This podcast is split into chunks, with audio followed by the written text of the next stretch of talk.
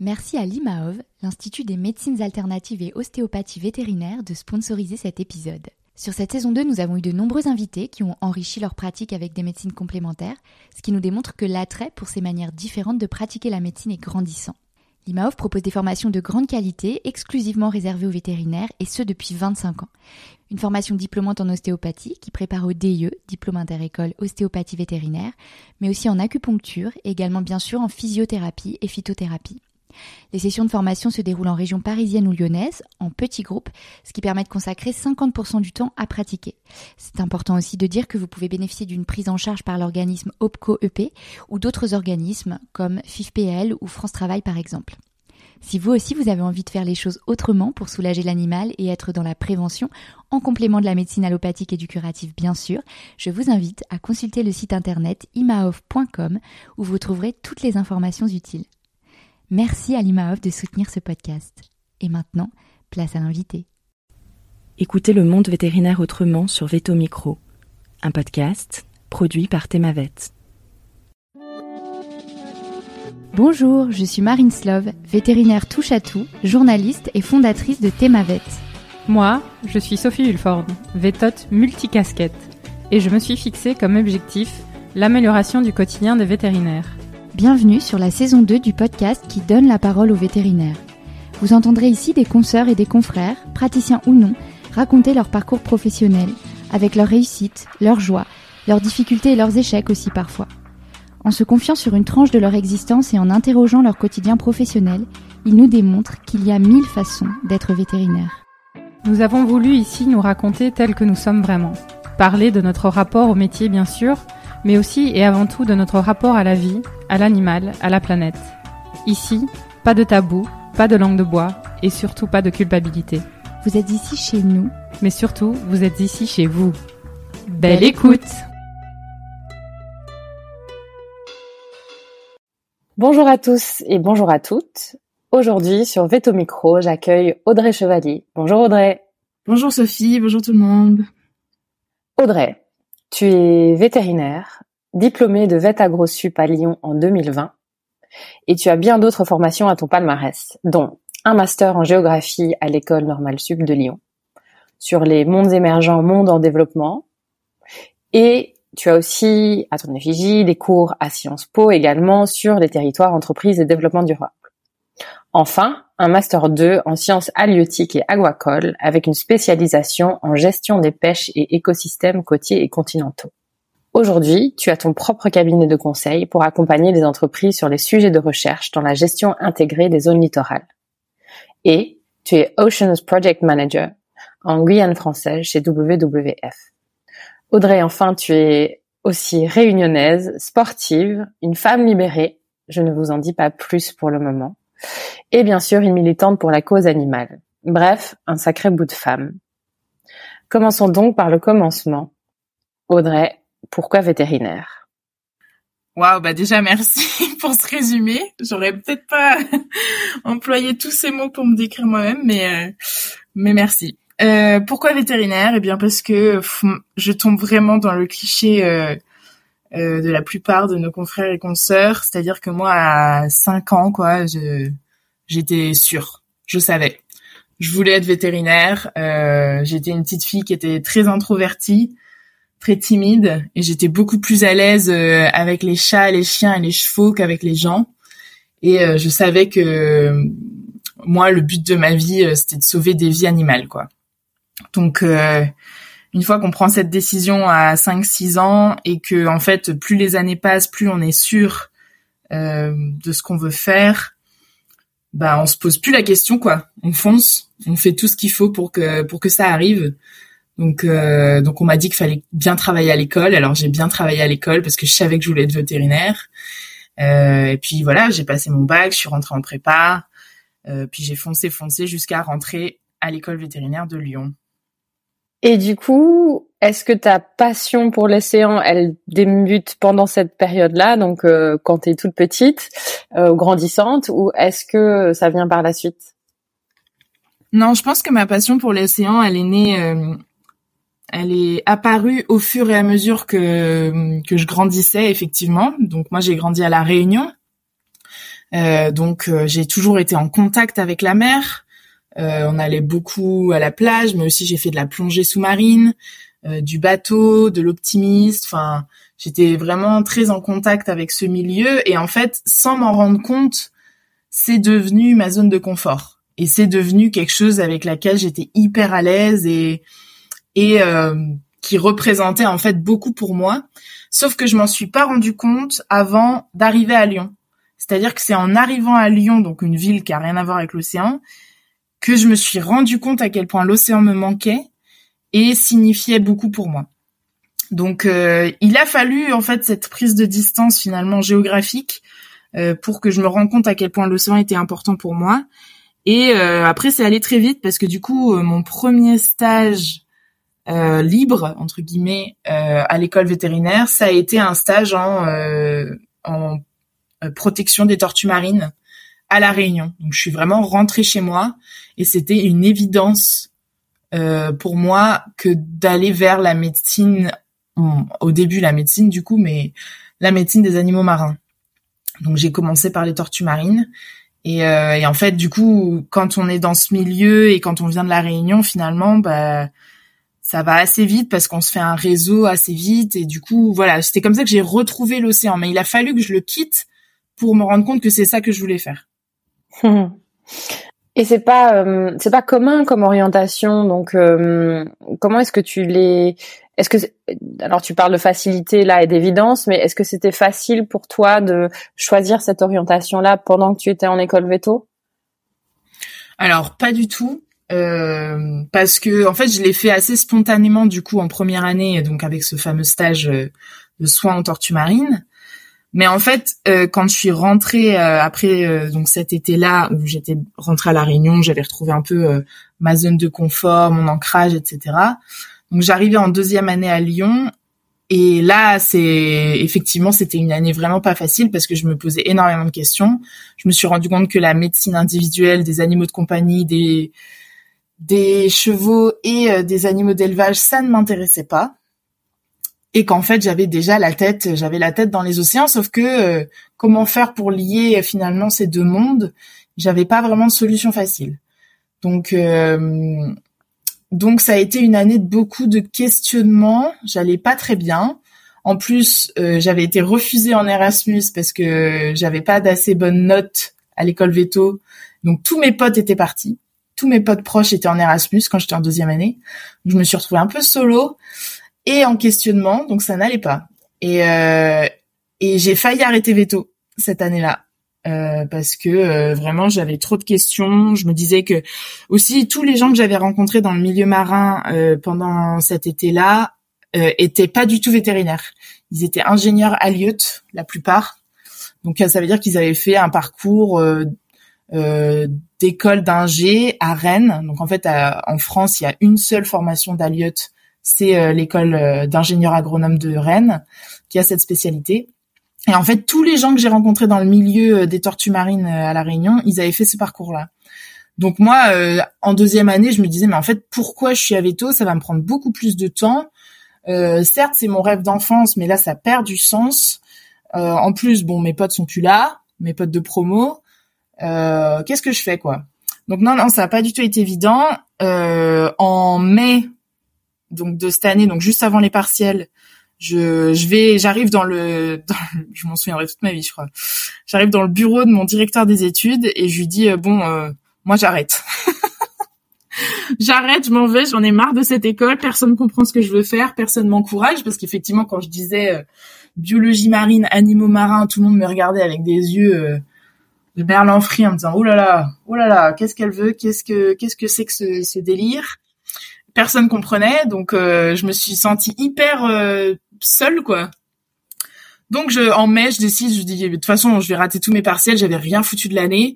Enfin, j'avais rien foutu. J'avais fait plein de trucs sauf des trucs veto. Euh, donc j'étais sûre de me planter, quoi. donc j'arrive dans le bureau et je dis bon, j'arrête. Puis en fait, il me regarde comme ça, il me dit oh là là, qu'est-ce qui se passe? Et je dis bah moi ça va pas. Cette école, il y a rien, y a rien qui me correspond. finalement, je je suis pas sûre de vouloir être vétérinaire, quoi. Je, je vais arrêter. Et en fait, il me dit, tu sais, Audrey, euh, ce diplôme, il sert pas qu'à être vétérinaire.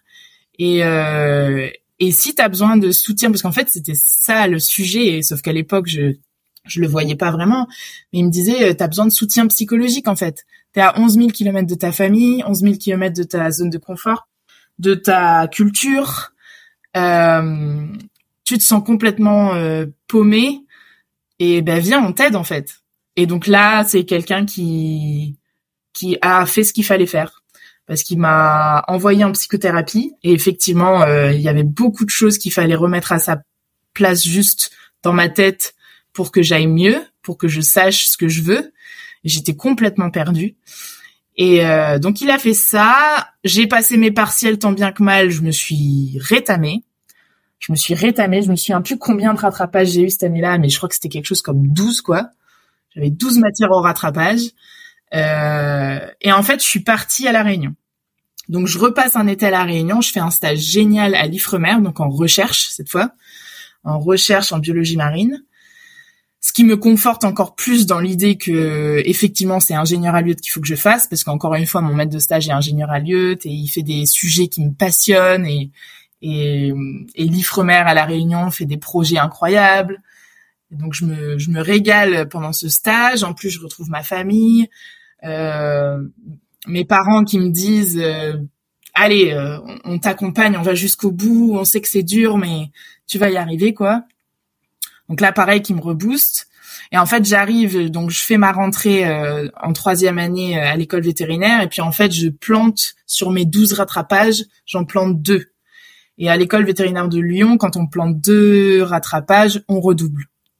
Donc, euh, je me retrouve dans une année où je vétère, donc on appelle ça vétérer chez nous. Donc je redouble ma deuxième année, sauf que j'ai plus à passer toutes les matières que j'ai déjà validées. Donc en fait, je me retrouve dans une année un peu entre guillemets vide, puisque j'ai plus que deux partiels euh, à passer de toute l'année. Et bon, euh, j'ai le droit d'avancer des matières de troisième année. Donc en fait, je me retrouve dans une année hybride où je fais un peu des matières de deuxième année, un peu des matières de troisième année, mais surtout j'ai énormément de temps pour mûrir mon projet et faire d'autres choses. Et du coup, je profite de cette année-là pour développer à fond mon association.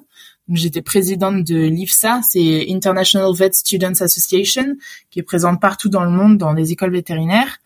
Et donc là, je booste à fond l'assaut. Euh, on fait on fait quatre échanges internationaux cette année-là. Euh, je m'inscris à l'ENS. Donc déjà en première et deuxième année, j'avais fait du coup Sciences Po et euh, et le Shells, le collège des hautes études de Lyon Sciences, qui est un regroupement d'écoles en fait qui offre euh, des cours transversaux. Et donc c'est là que j'avais étudié le développement durable pour la première fois. Mais du coup, en deuxième année, j'avais fait Sciences Po et en troisième année, je m'inscris à l'ENS et je fais un cours de master qui me passionne sur euh, monde émergent, monde en développement. Donc pour la première fois, je touche à la politique internationale et ça, ça me passionne, surtout sur les sujets environnementaux. Et je profite aussi de cette année-là pour taffer à fond des candidatures de stage pour l'été d'après et je décroche un stage à l'ONU, à, la FAO. Donc en fait, euh, ce truc de redoubler où je me disais oh là là mais t'es vraiment euh, t'es vraiment nul c'était mon premier vrai échec on, enfin je dirais dans le milieu un peu scolaire. Euh, donc je l'avais super mal vécu. Euh, je le vivais comme un échec. Ben en fait finalement cette année m'a m'a installé dans mon projet professionnel et donc je ne remercierai jamais assez mon directeur des études puisque c'est vraiment lui qui a fait en sorte que je reste à l'école. Euh, et finalement, du coup, ce stage à l'ONU euh, m'a a révolutionné mon parcours parce qu'une fois qu'on a l'ONU écrit dans son CV et qu'on a travaillé sur des sujets euh, hyper internationaux, donc là sur la pêche, parce que du coup la réflexion c'était celle-là, c'était de dire bah moi finalement qu'est-ce que je veux faire? Je veux sauver des animaux marins. Quelles sont les menaces qui pèsent sur les animaux marins? Bon bah le réchauffement climatique contre lequel on peut pas lutter autrement qu'en politique finalement et euh, la pêche. Donc euh, moi je veux faire les deux, je veux faire de la politique et je veux faire de la gestion des pêches. Et donc donc naît cette idée d'aller à la FAO qui est la grande instance internationale qui s'occupe de ces sujets et, euh, et de faire un stage chez eux et de commencer à me faire un réseau en fait dans ce milieu-là. Et donc après c'était parti quoi. Quatrième année, bon bah c'était l'année de clinique, mais mais je préparais à fond mon CV pour pour rentrer en école d'ingénieur et du coup j'ai pu en cinquième année, euh, au lieu de faire une cinquième année vétérinaire, demander à partir en master 2 puisqu'en fait c'est assez facile hein, maintenant dans les écoles vétérinaires françaises. La seule condition pour partir en master 2, c'est que le master 2 euh, t'accepte finalement. Donc en fait, une fois que j'avais passé un entretien avec les profs de mon master 2 de Rennes, donc les Alieutes, et qui m'avaient dit c'est bon, on me prend dans la promo euh, de l'année prochaine, euh, j'ai présenté ça à l'école vétérinaire et ils m'ont laissé partir quoi. Donc en cinquième année, j'étais inscrite à l'école vétérinaire et à l'école d'ingénieur agronome de Rennes et j'ai fait ce double cursus et du coup mon stage de fin d'études euh, a été ma thèse, ma thèse vétérinaire. Et je suis retournée à la FAO. Donc j'ai refait un sujet euh, euh, très international, très politique euh, sur la protection des espèces marines dans le commerce international. Donc c'est comme ça que le parcours s'est mis en place, mais effectivement non non non c'était pas du tout facile. Et je j'ai tendance à l'oublier parce que je crois qu'on a tendance à toujours retenir le, les bons moments et les choses positives, mais il y a eu des moments extrêmement durs pendant mes études vétérinaires où je me sentais complètement alien en fait à l'école et, euh, et en cours et d'ailleurs j'y allais pas en fait hein, je fuyais l'école. Je fuyais le campus. Je faisais partie des rares personnes qui habitaient pas sur le campus. Et aussi, je pense qu'un truc qu'il faut dire, c'est que venant de la Réunion, moi, je, en fait, je me sentais pas bien du tout dans un milieu qui manquait euh, de diversité. Je trouvais que euh, on, dans le monde vétérinaire, on restait entre vétérinaires, les vétos étaient en colloque entre eux, ils parlaient que des cliniques, ils parlaient que du monde vétérinaire, et en fait, ça m'angoissait quoi. Moi, j'avais besoin de diversité, j'avais besoin de rencontrer des gens qui faisaient autre chose, euh, qui venaient d'autres cultures, donc moi, j'habitais dans le centre de Lyon avec des gens qui avaient rien à voir avec le milieu vétérinaire en coloc.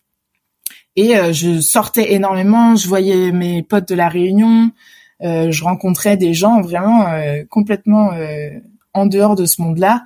Et quand je revenais sur le campus et que je me, j'avais l'impression de me réenfermer un peu dans la bulle vétérinaire, ça m'angoissait quoi. Donc je fuyais le campus, je fuyais l'école et je faisais tout pour faire autre chose. Donc non, c'était pas évident et pas facile. pour résumer. Ben, merci pour cette merci pour cette réponse hyper complète et euh, enfin un parcours euh, euh, passionnant néanmoins que tu as, rencontré la bonne, personne finalement qui a réussi à te faire rebondir. Et puis j'ai l'impression que ça a été ton levier finalement et que c'est comme ça que voilà ça y est t'as démarré t'es es parti quoi. Ce côté conscience écologique que tu décris sur ton finalement ton ton deuxième, enfin ton troisième stage là chez euh, à la FAO. Est-ce que ça c'est quelque chose euh, dont tu avais pleinement conscience quand tu commençais à t'intéresser à, à l'halieutique euh, Oui, parce que c'est quelque chose qui était assez ancré. Euh, en fait, euh, quand j'ai fait mes quand on fait de la plongée sous-marine, on se rend très vite compte des problématiques de la pollution. Quand on s'intéresse un peu à la biologie marine, on prend vite conscience des impacts du réchauffement climatique sur euh, sur l'environnement. Donc c'est des choses que je savais depuis que j'étais petite. Et, et je savais que je voulais me battre, je savais que je voulais être dans l'action euh, par rapport à la protection de l'environnement. Donc c'est venu assez naturellement pour moi. Après, euh, c'est pas parce que ça vient naturellement que c'est facile, parce que euh, on te dit souvent que c'est des milieux qui sont bouchés, qu'il y aura pas d'opportunités, que euh, c'est des combats sans fin, que tu vas t'épuiser, que ce sera jamais assez. Donc euh, il y a plein de petites voix en fait qui s'élèvent pour euh, pour décourager un peu quand on se lance dans ces domaines-là. Mais bon, pour moi, ça avait il y avait rien d'autre qui avait du sens quoi. Pour moi, c'était c'était un peu ça ou rien. Hmm. Donc donc j'y suis allée. Très bien. Et ton stage, euh, bah parle-moi de ton stage, enfin parle-nous de ton stage du coup à, à l'ONU. Comment ça se passe? Qu'est-ce que tu fais concrètement? Donc euh, la première fois que je vais en stage à l'ONU, euh, clairement je me sens, j'ai un énorme syndrome de l'imposteur. Je me sens comme une touriste parce qu'en fait je suis entourée que de gens hyper brillant et hyper euh, spécialisé. Et en gros, moi, mon maître de stage, il me donne euh, un sujet qui était à l'époque émergent. Euh, et c'était les, les fraudes des produits de la mer. Donc je me retrouve à étudier un sujet qui a plutôt à voir avec le commerce des produits de la mer, mais aussi leur production. Et en fait, je me passionne pour ce truc, alors que j'y connaissais vraiment rien. Je connaissais rien à la pêche, je connaissais rien au marché ni au commerce des produits de la mer. Mais en fait, je me lance à fond là-dedans, je me mets à faire des recherches, mais nuit et jour. Et en plus, c'était des stages pas longs, hein, parce qu'en école vétérinaire, même l'été, au final, on n'a pas tant de temps que ça. Donc j'avais, je crois que c'était six semaines. J'avais pris tout l'été, quoi. Euh, six semaines euh, sur ça. Et en fait, je me passionne tellement pour le truc que je dis à mon maître de stage, qui était quelqu'un qui un peu pesait dans le game euh, en termes de hiérarchie euh, à la FAO, puisqu'il était directeur de branche et en fait dans leur dans leur dans leur arbre de hiérarchie là c'est assez haut. Donc en fait, il faisait ce qu'il voulait le gars. Et, et je lui dis, moi j'aimerais bien faire une restitution de ce que j'ai appris parce que j'ai appris beaucoup de trucs et je pense qu'il y a beaucoup de personnes qui travaillent sur les produits de la mer ici qui n'ont pas conscience de l'ampleur du phénomène sur les fraudes et tout.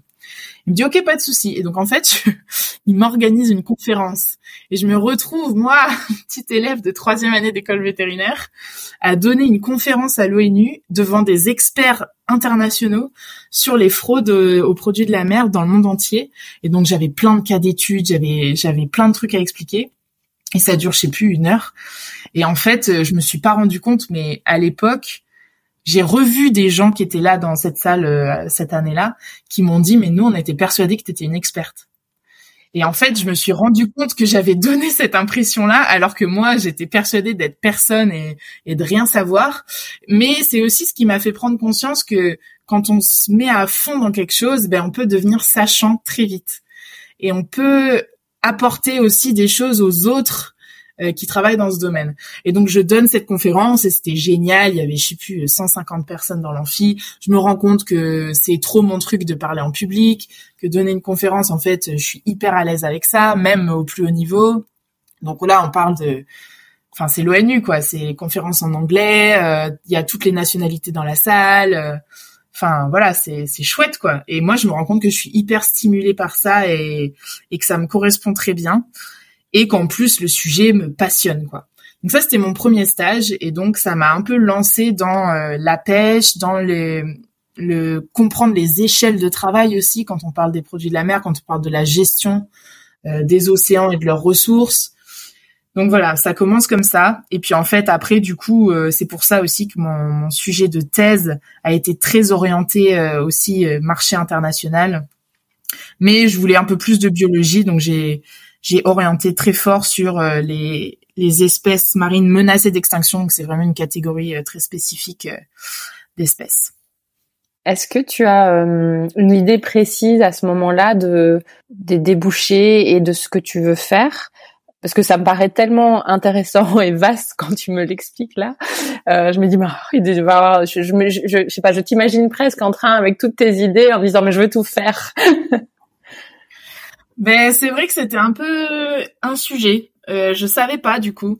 Je savais, enfin, en fait, j'ai suivi ce que j'avais envie de faire. Donc là, tu vois, c'était assez spontané. Je me suis dit, allez, faut aller en politique, donc je vais à la FAO. Hop, je vais à la FAO. Puis en fait, je découvre que tu fais pas de politique sans t'intéresser au marché, aux transactions, à la production. Donc en fait, faut s'intéresser aussi aux techniques de pêche, faut s'intéresser aussi aux réglementations. Et donc là, le parcours halieutique devient de plus en plus évident. Donc je vais en halieutique. Et puis en fait, en halieutique, on étudie plein de trucs. Et puis je me rends compte que ce qui me passionne le plus, le plus, le plus dans mes cours, euh, finalement, c'est les sciences sociales. C'est comment on convainc des pêcheurs d'adapter leurs pratiques à la biologie d'une espèce, comment on fait de la gestion intelligente d'une ressource naturelle. Et ça, c'est aussi, euh, c'est ce que je découvre aussi pendant les cours d'Aliot, c'est que la pêche, c'est la dernière pratique de cueillette professionnelle. C'est-à-dire que c'est la nature qui produit sans qu'on ne puisse euh, influencer sur cette production. Et nous, on va cueillir ce que la nature est en capacité de donner. Et donc ça, c'est toute la logique de la gestion des stocks euh, et de la production. Et donc en fait, c'est au fur et à mesure que je me dis, ok, ça, ça m'intéresse, ça moins. Euh, et puis je fais un tri comme ça au fur et à mesure. Et puis après, du coup, euh, la dernière année où du coup ça devient un peu plus concret, on se dit oh là là, on va avoir notre diplôme à la fin de l'année. Qu'est-ce qu'on en fait? Où est-ce qu'on va? Euh, sachant que je prenais aussi conscience que tout ce qu'on m'avait dit sur il euh, n'y a pas d'opportunité ou bien c'est trop dur, c'était faux qu'en fait des opportunités, il y en avait plein, mais dans plein de structures différentes finalement. Et après, bah, c'est le monde de la pêche. Donc ça, c'est un monde que les gens, de toute façon, connaissent très mal. Mais en fait, il y a, y a plein d'organismes qui gèrent la pêche à toutes les échelles. C'est-à-dire qu'on part du, de l'échelle très locale avec les comités des pêches, à l'échelle nationale avec le comité national, avec des assos aussi, donc les ONG. Mais ça va jusqu'à l'échelle euh, régionale. Donc par exemple, on parle des ORGP, des organismes régionaux de gestion des pêches, qui font ça mais aussi le mondial avec la FAO, avec euh, l'OMC par exemple, l'Organisation mondiale du commerce. Euh, donc en fait, tout est possible à toutes les échelles, sauf que euh, nous, en tant que jeunes professionnels, il faut choisir nos priorités. Et donc moi, je savais que ma priorité, c'était plutôt la conservation. Et euh, au départ, quand je commence ma thèse, j'étais persuadée que l'échelle qui m'allait bien, c'était l'international. D'où d'où le stage à la FAO. Sauf qu'en fait, euh, du coup, moi, donc je suis diplômée 2020, donc en fait c'est l'année Covid, donc j'ai passé ma thèse. Euh, tout mon stage à la FAO a été euh, quasiment en, en, télétravail. Donc j'ai travaillé sur des politiques internationales toute seule dans ma chambre, quoi. et ça, ça m'a pas, ça m'a pas plu du tout. et en fait, je me suis rendu compte que finalement les les, les postes, les postes à la FAO donc le poste de mon maître de thèse, mais le poste de plein de collègues, était très très loin du terrain et qu'en fait on était juste enfermés dans des bureaux et qu'on faisait beaucoup de la théorie. Euh, on théorisait énormément sur euh, ce que c'est que les gestions nationales, ce que c'est que les politiques, euh, comment influencer bah, la société de avec toutes ses composantes, donc les individus, les, les entreprises, les gouvernements, mais que finalement c'était assez peu concret. Et c'est vrai qu'à la sortie de ma thèse, j'avais une idée beaucoup plus précise de ce que je voulais. Et en fait je voulais être sur le terrain. Je voulais quand même être en contact avec les animaux. Ça ça m'avait manqué. Et euh, et je voulais avoir un impact. Et en fait c'est très difficile d'avoir un impact à échelle internationale surtout en début de carrière donc euh, c'est après que j'ai enfin voilà c'est comme ça que j'ai pris conscience que moi je voulais plutôt revenir sur le terrain euh, faire de la gestion des pêches plutôt locale euh, avoir un impact sur des, des populations d'animaux euh, que je pouvais voir, quoi, que j'allais pouvoir euh, un peu toucher du doigt. Et, et voilà. Donc c'est comme ça que le début de ma carrière a démarré. Est-ce que tu dirais que c'est juste de de te décrire comme quelqu'un qui a su finalement être très à l'écoute de toi et tes besoins au cours de tes études. Oui, oui, oui, je pense que oui. Il a fallu que je me que je me reconnecte à ce que à mes besoins comme tu dis à ce que je voulais. Et euh, et c'était pas forcément évident au début parce qu'en fait on a on a envie d'écouter les autres on a envie d'écouter finalement ceux qu'on considère comme les sachants donc les profs euh, peut-être nos parents peut-être euh, des amis qui sont déjà dans le monde professionnel et puis en fait euh, plus j'avançais et plus plus les voix euh, à l'intérieur de moi se faisaient fortes. C'est-à-dire que je les, je, c'était difficile. Euh, au final, c'était difficile de plus les écouter, quoi. Donc, je les ai écoutés, je me suis écoutée, j'ai écouté euh, ce que je voulais, et c'est comme ça que de fil en aiguille, j'ai pu finalement affiner vers quoi j'allais. Très clair. Et euh, je refais euh, un petit peu marche arrière au niveau de tes études sur les différents diplômes qui sont venus se greffer à ton diplôme de vétérinaire. Euh, comment ça se passe? Qu'est-ce que qu'est-ce qui t'a le plus intéressé? Qu'est-ce qui t'a le plus plu? Euh, Est-ce que ça a été facile pour toi? Alors j'ai bien entendu que pendant l'année où tu avais euh, euh, juste les deux partiels, c'était relativement facile pour toi d'aménager ton temps. Mais euh, voilà, quelles difficultés t'as pu rencontrer? Qu'est-ce que ça apporte Ça t'a apporté tout ça? Euh, quand j'étais à Lyon et du coup que j'ai pu aller à donc aux Shells, à Sciences Po et à l'ENS, euh, c'était assez facile parce qu'on c'est assez peu exigeant finalement. Euh, en gros, euh, comme c'est un, comme c'est des regroupements d'écoles, ils, s'attendent à avoir des gens qui viennent d'ailleurs. Et du coup, des fois, sur des explications de notions, des choses comme ça, ils vont plus prendre le temps euh, bah, d'intégrer euh, les gens pour qui c'est peut-être moins évident ou qui ont moins le background qu'il faut pour pour ce genre de choses. Par contre, quand je suis arrivée du coup en, en ingénieur à Lieu à 100%. Du coup, c'était 100% de mon temps le premier semestre. Là, c'était plus compliqué parce que euh, bah du coup, c'est très rare qu'ils intègrent des élèves d'ailleurs. Et c'est ça m'a passionné et pour une fois, j'étais enfin, je retrouvais un peu les sensations que j'avais en prépa, c'est-à-dire où j'étais contente d'aller en cours quoi j'étais content et c'était aussi la même la même configuration avec une petite promo de 30 personnes, les profs qui connaissent ton nom, euh, qui sont investis dans ton projet, qui savent ce que tu veux faire, qui commencent à connaître un peu ta personnalité où tu peux un, peu t'envoyer des pics, des choses comme ça, chose que j'avais complètement perdu à Veto parce que je trouvais qu'on était hyper anonymisé, que les profs ils savaient pas qui on était, euh, qu'on était des promos de 100, je sais plus combien, 130 donc en fait, euh, les amphis, moi, ça me, ça m'angoissait. Je voulais pas y aller. Du coup, j'y allais pas. Et même en TD, finalement, bon bah, on passait tellement peu de temps avec les profs que qu'on n'avait plus ce lien. Et donc là, je retrouve ce lien, mais du coup, on est très exigeant avec moi parce que euh, euh, faut que je rattrape mon retard. Je suis que avec des ingénieurs qui ont déjà fait de la cartographie, qui ont déjà fait des statistiques poussées, et moi, je suis complètement larguée. Euh, et alors en plus, euh, je fais des gardes vétérinaires à cette période, donc euh, je suis en cours du lundi au vendredi et du vendredi au lundi matin, je suis en garde dans une clinique euh, pour mettre un peu de sous de côté et aider mes parents parce que du coup mes, mes études commencent à être longues. Donc je travaille le week-end en tant que veto parce que j'ai ma carte verte du coup.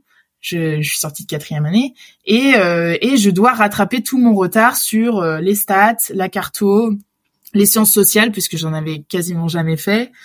Euh, et donc là, c'est pas évident, mais ça me passionne. C'est-à-dire que les sujets me passionnent. En plus, euh, deux fois dans le semestre, on va sur le terrain, on rencontre des gens. Euh, du coup, ça devient de plus en plus concret, le, le type de carrière qu'on peut avoir, le type d'impact, les types de sujets. Enfin, tout ça me, me fascine et me motive à fond. Donc, donc j'y vais à fond. Mais par contre, c'est vrai que je vis un semestre très intense et où je retrouve un peu un style de vie type prépa puisque je fais plus que ça quoi. J'ai très peu de vie sociale, mes mes colocs se battent pour euh, pour me sortir, enfin ça devient voilà, c'est c'est ce type de vie quoi où je me je suis à fond dedans. Et euh, tu fais quoi alors comme euh, remplacement? T'es en chien-chat les week-ends? Ouais, je suis en chien-chat et je suis en urgence. c'est je me souviens même plus comment s'appelait la clinique, mais en gros, c'était, tu sais, une clinique qui regroupe toutes les gardes des, des cliniques de la région. Yep, je vois bien, ouais. ouais. Euh, voilà, donc sur le week-end, moi, je faisais euh, des rotations comme ça. Euh, euh voilà. Et en tout cas, tu es 100% aligné et à aucun moment ces, ces week-ends en chien-chat ne te donnent envie d'aller toucher à la pratique, on va dire, plus traditionnelle. Non, pas du tout, mais par contre, en fait, j'avais un peur d'un truc, c'est que euh, durant ma quatrième année, j'ai quand même aimé la pratique. Et alors que je m'y attendais pas. Hmm. En rentrant en quatrième année, moi j'avais hyper peur. Je me disais oh là là, je vais passer une année horrible. Je vais faire que des trucs qui me plaisent pas. Et puis en fait, je tombe dans un groupe de clinique qui est génial. Euh, ces gens deviennent ma famille, quoi. Euh, ça devient mes amis les plus proches de l'école. Et en fait je passe une super année où je euh, m'éclate où j'apprends plein de trucs. Et du coup je retombe dans la configuration petit groupe qui me correspond beaucoup plus où je peux m'investir et du coup j'apprends. Euh, donc euh, donc j'adore la pratique finalement. Enfin il y a plein de choses qui me plaisent. Je me sens assez à l'aise. J'apprends j'apprends des trucs. Cet été là d'ailleurs je fais un des remplats pendant deux mois. Je bosse à temps plein en tant que veto entre ma quatrième et ma cinquième année pour mettre de l'argent de côté. Euh, et en fait, j'ai peur, et c'est ça qui se passe dans ma tête à ce moment-là, j'ai peur de perdre ça. Je me dis, bon, je pars dans le milieu à Lyout, mais imagine ça, ça te plaît pas. Imagine euh, finalement ce que tu apprends en cours, euh, c'est pas euh, c'est pas fou. Et donc au début de l'année, je me dis je vais j'ai pas envie de perdre ce lien vétérinaire et ce lien à la pratique. Donc je continue à faire des des gardes euh, le week-end pour garder ce lien. Et donc en fait, au fur et à mesure que le, le semestre passe, euh, déjà je me rends compte que j'adore mes cours et que finalement oui oui ça, ça me plaît de ouf et que j'ai vraiment envie de faire ça. Et euh, les gardes, ça se passe moins bien qu'à l'école.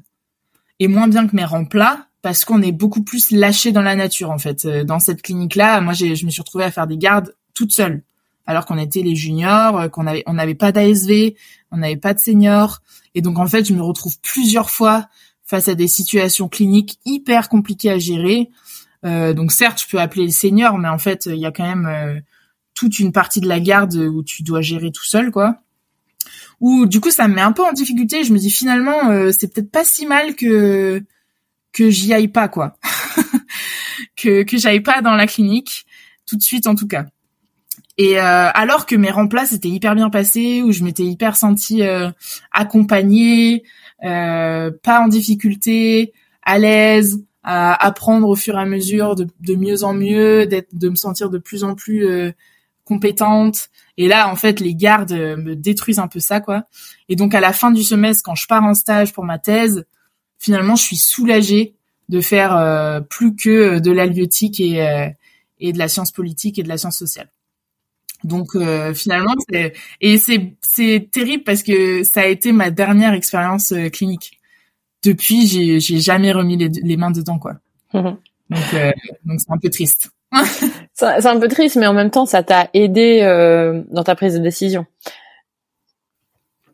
Ben ça m'a aidé et à la fois, euh, même aujourd'hui dans ma vie, je pourrais faire des gardes, je pourrais filer un coup de main à des assos, je pourrais mettre mes, mes compétences cliniques au service d'autres choses, mais je le fais pas parce que je me le sens pas par rapport à cette dernière expérience. Peut-être que ça viendra avec le temps, peut-être que je reprendrai confiance. Euh, J'ai plein de potes qui sont cliniciens, je pourrais très bien aller me reformer euh, en quelques semaines euh, sans aucun souci, mais j'ai pas envie de le faire pour l'instant. Alors que c'est quelque chose que j'envisageais euh, au moment où j'ai pris la décision d'aller vers l'alliotique et de lâcher veto, c'est quelque chose que j'envisageais. D'accord, ok. Bon, peut-être pas le moment euh, aujourd'hui, peut-être que ça reviendra. C'est ça. Pendant tes études, il me semble, tu crées aussi euh, une boîte, un cabinet avec un ami Qu'est-ce que vous faites précisément? Déjà, quel ami? Est-ce que c'est un ami euh, veto? Euh, Qu'est-ce que vous faites précisément? Quel genre de projet? Raconte-nous tout. Alors ça c'est un peu c'est vrai que c'est un chapitre peut-être un peu compliqué à comprendre parce que même pour moi aujourd'hui je suis pas sûre de savoir bien l'expliquer. En gros ce qui se passe c'est que avec un pote de promo de Rennes donc c'est déjà c'est ça c'est Félix c'est un pote qui, avec qui je m'entends très bien et, qui a une vision très alignée avec la mienne sur euh, les parcours possibles en sortant de sortant d'école.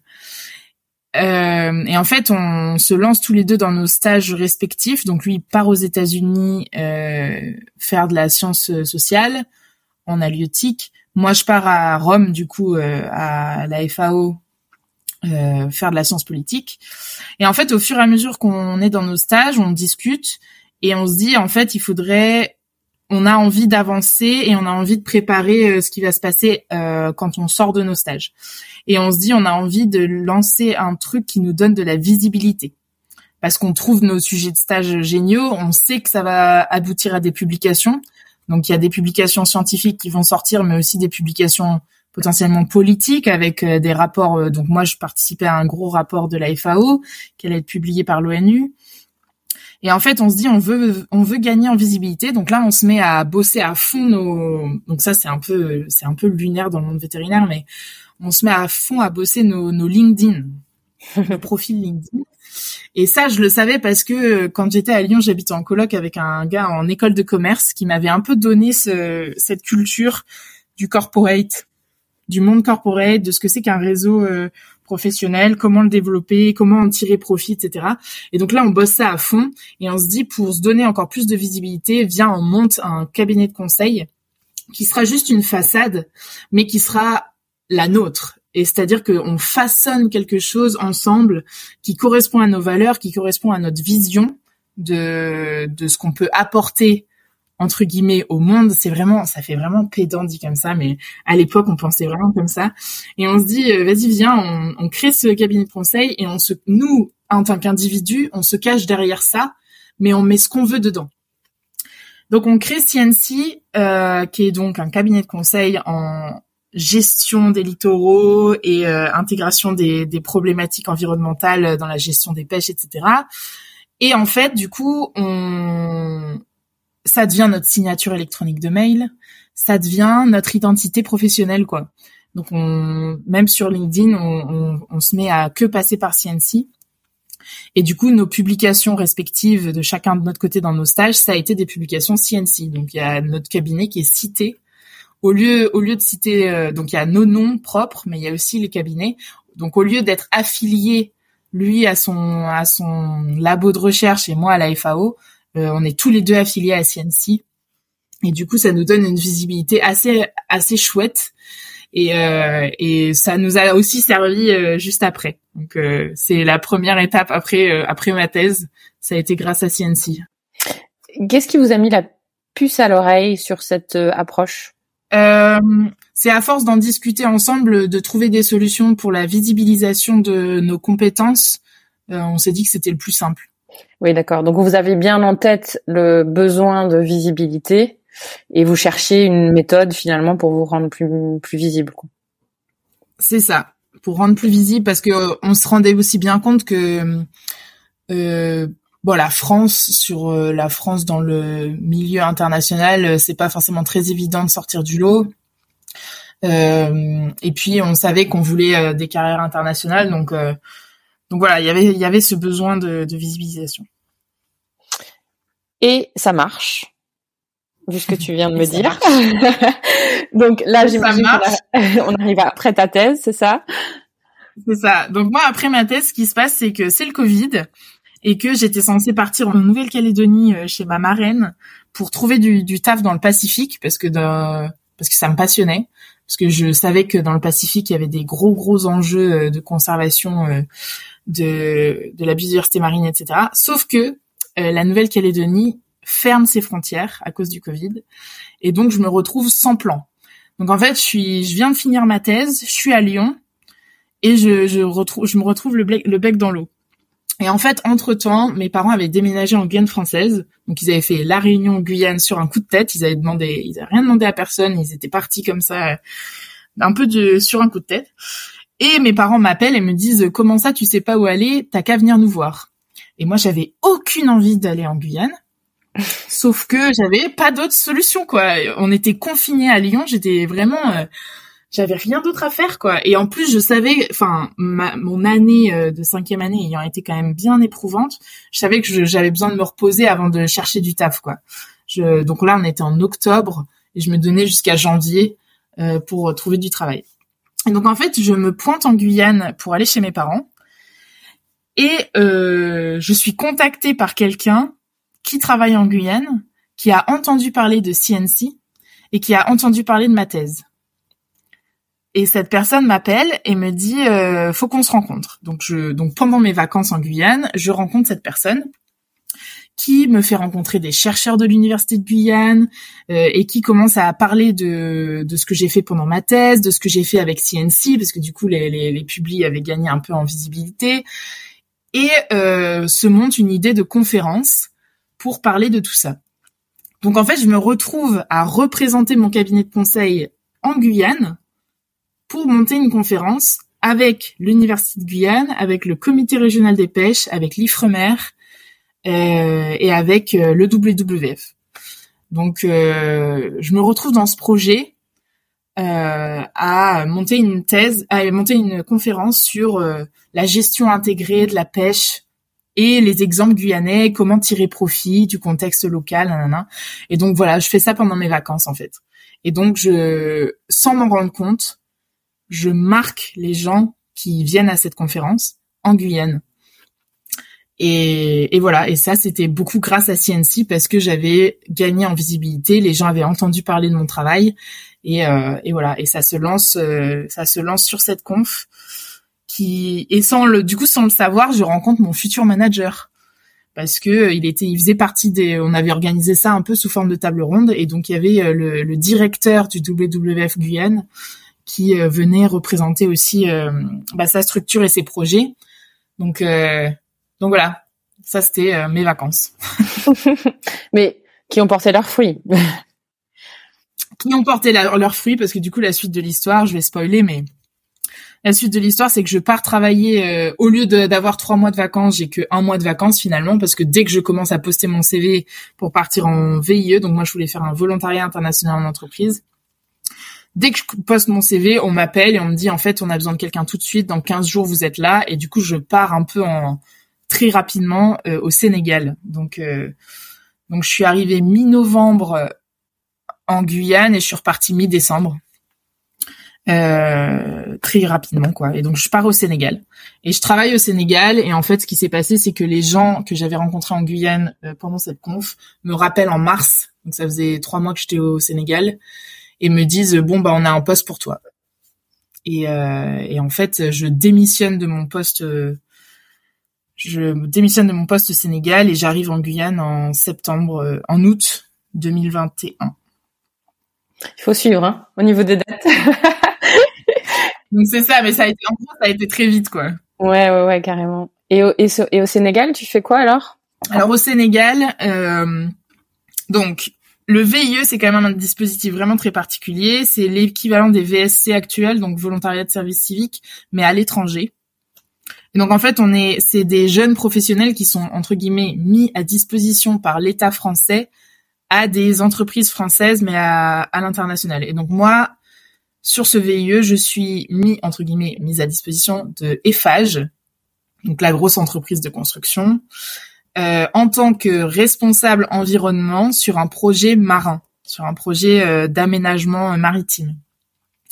Donc je suis responsable environnement d'un chantier de construction euh, de grandes structures en béton qui vont servir à faire une digue à Dakar. Donc, je suis responsable de faire respecter les normes environnementales, de faire respecter la propreté sur le chantier, d'inciter euh, tous les gens qui travaillent sur le chantier, c'est un chantier de plus de 1000 personnes, euh, à respecter l'environnement, à comprendre les enjeux, à savoir ce que c'est que le réchauffement climatique, euh, voilà, c'est ça mon c'est ça mon métier au Sénégal. Euh, c'est vraiment faire de la sensibilisation euh, au sujet de, l'environnement et à mettre en place des solutions très concrètes pour que le chantier soit le plus propre possible. Et tu prends plaisir à ce projet?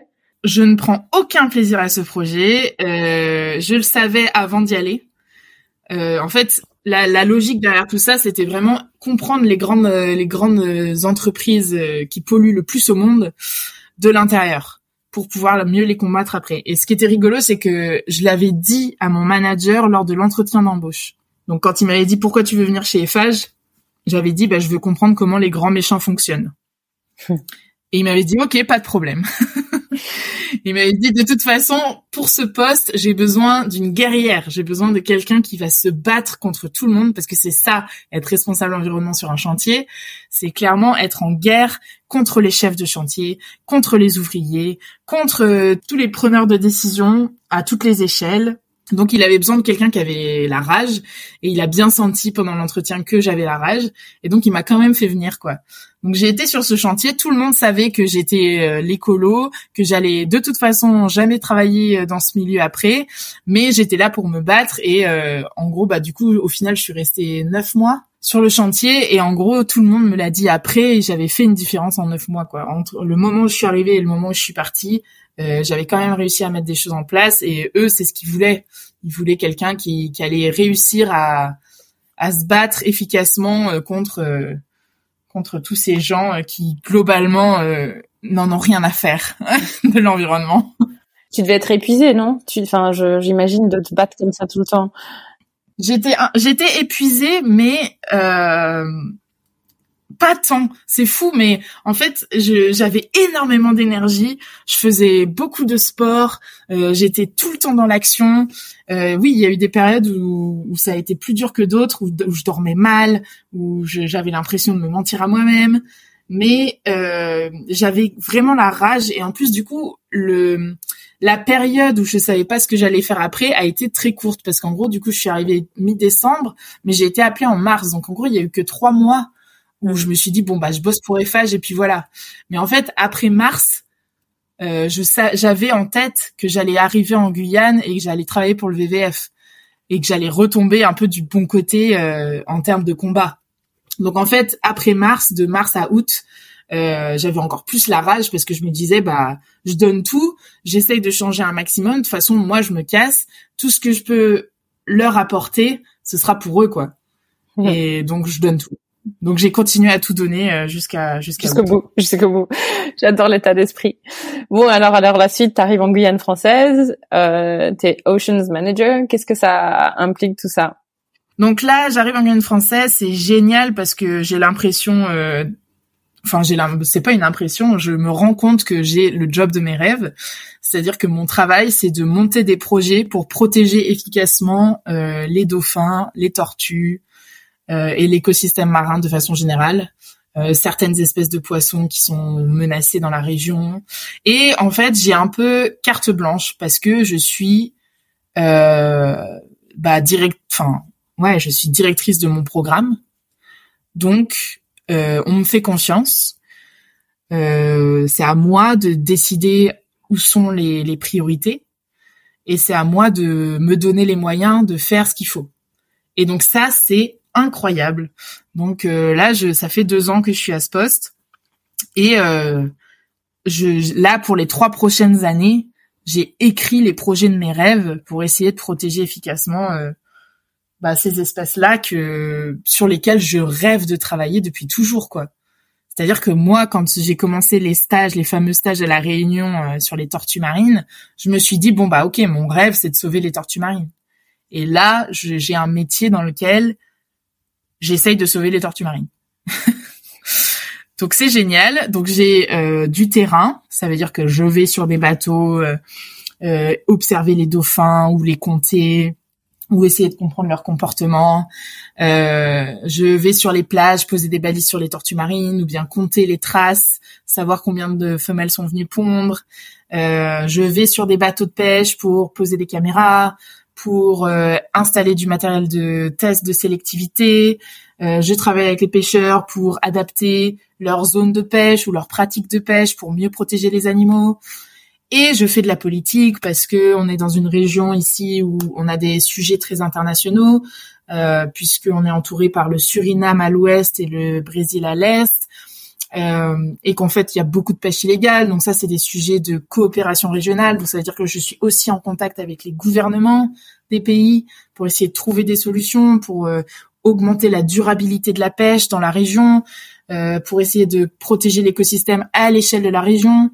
Donc en fait, je fais tout ce que j'ai toujours rêvé de faire. Je fais de la biologie marine avec des, un aspect très scientifique, acquisition de connaissances sur les comportements, sur euh, les, la saisonnalité, sur la reproduction, sur tout ça. Donc c'est très finalement ça se rapproche de ce que c'est que qu'être vétérinaire et c'est euh, vraiment être proche des animaux et mieux les comprendre. Je fais de la gestion des pêches puisque je travaille avec les pêcheurs locaux euh, dans des projets très concrets sur leurs bateaux, sur leurs pratiques, sur leurs engins de pêche. Et je fais de la politique puisque je travaille à l'échelle donc locale avec euh, les institutions euh, euh, guyanaises, mais aussi internationales avec des dialogues avec les gouvernements voisins, avec de la négociation, avec de l'organisation de, de conférences internationales. je suis aussi envoyée dans des dans des congrès sur les tortues marines ou sur mes projets où je vais expliquer ce qu'on fait en Guyane, où je vais, du coup, je retrouve aussi cette prise de parole internationale dans les contextes euh, mondiaux pour euh, montrer que c'est possible, parce qu'en fait c'est ça aussi euh, l'exception du cas guyanais, c'est que on est une ONG environnementale qui travaille avec la pêche. Et ça, c'est ce que je voulais en sortant d'école. Je, tout le monde me disait que c'était pas possible. Euh, c'est vrai que les exceptions, enfin, ce sont des exceptions, euh, mais ça existe. Et c'est, euh, je suis persuadée que c'est la bonne façon de travailler dans le dans la biologie marine. Et ici, on arrive à faire des choses extraordinaires et et voilà, et je vais m'arrêter de parler parce que je parle trop. non, pas du tout. Je, je, suis, je suis happée et je, j'ai l'impression de voir tes yeux qui pétillent et ton enthousiasme à travers le micro. C'est, c'est assez chouette. Euh, qu'est-ce que ça implique de, de, travailler dans une grosse association comme VVF Alors, ça implique plein de choses. Euh...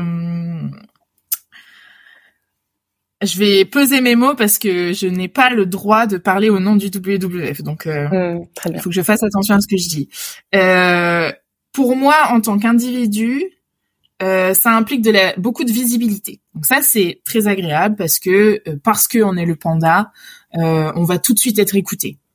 on va tout de suite être aussi consulté. C'est-à-dire qu'il n'y a pas, il y a rarement un projet sur le milieu marin qui est mis en place sans que les personnes m'appellent et me disent bon, est-ce que le WWF veut être partenaire ou est-ce que le WWF approuve telle ou telle approche?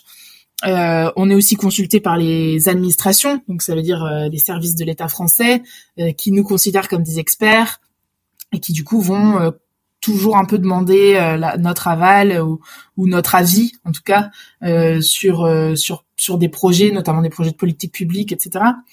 Donc ça c'est très bien, très chouette. L'autre aspect très chouette, c'est que, comme je disais, j'ai un peu carte blanche. Euh, parce que du coup le WWF France s'aligne sur le WWF international en termes de priorité d'action. Mais en fait, euh, c'est aussi c'est aussi euh, bottom up, c'est-à-dire que c'est les personnes de terrain qui vont euh, signaler les priorités sur un territoire et qui vont faire remonter donc moi, moi WWF Guyane terrain, je vais faire remonter à WWF France euh, ce que je pense qui est une priorité, qui fait remonter à WWF international, et après on met en place euh, ce qu'il faut pour euh, pour s'adresser à cette priorité, pour adresser cette priorité. Donc ça c'est chouette parce que du coup on est écouté et et il se passe des choses dans le sens qu'on décide entre guillemets. Euh, là où c'est un peu plus compliqué, je trouve, mais c'est d'un point de vue vraiment très personnel, c'est que les cadres de travail euh, sont sont très normés. Donc il y a il y a une, quand même un fonctionnement qui est très vertical avec une hiérarchie. Il euh, faut passer plein d'étapes de validation avant de mettre en place quelque chose. Et il faut s'habituer aussi à des outils de travail euh, qui sont peut-être pas forcément ce à quoi j'avais été préparée euh, ni dans l'école vétérinaire ni dans l'école d'ingénieur, puisque je dois faire des budgets avec des tableaux Excel qui que je ne comprends pas. il faut que je me plie à faire des rapports parfois pour certains bailleurs euh, qui ont pas trop de sens pour moi, mais bon, il faut le faire parce que c'est eux qui donnent les sous pour financer un projet. Euh, donc, faut s'habituer à ce cadre de travail, mais finalement, à côté de tout ce que ça apporte et tout l'impact que ça peut avoir, euh, c'est rien du tout quoi. C'est rien du tout et je suis vraiment euh, très reconnaissante finalement euh, de bosser pour pour une ONG qui est à mon écoute, qui considère, qui se qui met aussi des compétences au service des miennes, hein, puisque du coup, quand on bosse dans une grosse euh, organisation comme ça, on bosse avec euh, une énorme diversité de métiers. On va bosser avec des comptables, on va bosser avec des le service juridique, donc des avocats. On va on va travailler avec euh, des gens qui font de la conservation à très grande échelle, donc des, des chercheurs aussi qui viennent du réseau et ça c'est très précieux c'est un réseau qui, qui, existe partout dans le monde avec des gens qui travaillent sur euh, sur des sujets très très précis euh, dans plein de régions. Et ça, c'est c'est génial, quoi. C'est génial. Ben, j'ai bien entendu que la diversité c'était une valeur très importante pour toi, donc euh, clairement là tu la retrouves plus plus. C'est ça, c'est ça. J'avais pas fait le rapprochement, mais clairement, clairement il y en a. Et ce serait quoi? Alors j'ai bien entendu que tu as un projet là de, conservation de des tortues marines. Euh, ce serait quoi la suite? Si tu en imagines une aujourd'hui, tes ambitions, la question un peu à, à 5 sous de euh, où est-ce que tu te vois dans 5 ans? Euh, moi, en ce moment, ce que je dis beaucoup euh, aux gens qui me demandent si je vais rester en Guyane, c'est que j'ai aucune raison de partir. C'est-à-dire que là, mes projets, ils sont en train de grossir. Euh, et ils sont en train de grandir avec ce que j'ai envie de faire. Donc euh, quand je suis arrivée, euh, j'avais des projets qui étaient vraiment très locaux euh, sur la pêche, etc.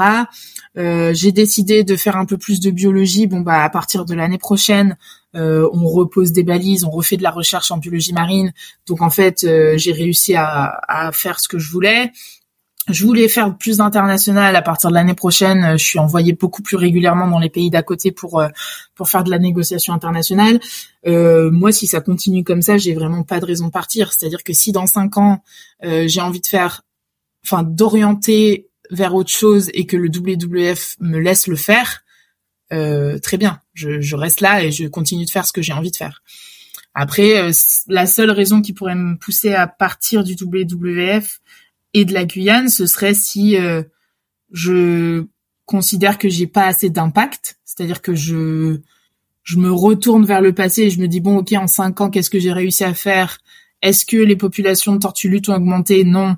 Est-ce que les populations de tortues olivâtres ont augmenté? Non. Est-ce que le dauphin de Guyane est dans un meilleur état que quand je suis arrivée? Non. Bon bah là je commence à me poser des questions et je me dis bon est-ce que ce serait pas le moment de laisser la place à quelqu'un d'autre qui pourrait peut-être faire euh, mieux? Et du coup d'essayer de m'atteler à des nouveaux défis euh, pour avoir de l'impact. Euh, ça c'est possible. J'espère que ce sera pas le cas. J'espère de tout mon cœur que ce sera pas le cas parce que parce que les projets que j'ai actuellement normalement font une différence. Donc euh, donc j'espère que dans cinq ans on verra une différence dans le bon sens. je, te, je te le souhaite. Je te le souhaite et je nous le souhaite parce que c'est important pour pour tout le monde. Euh, Exactement. Est-ce que tu, est-ce que tu as euh, des conseils pour des étudiants, des jeunes vétos qui aimeraient s'orienter dans, dans une voie similaire à la tienne? Euh, ouais, mes conseils, c'est vraiment ne pas écouter les petites voix justement et de s'écouter soi.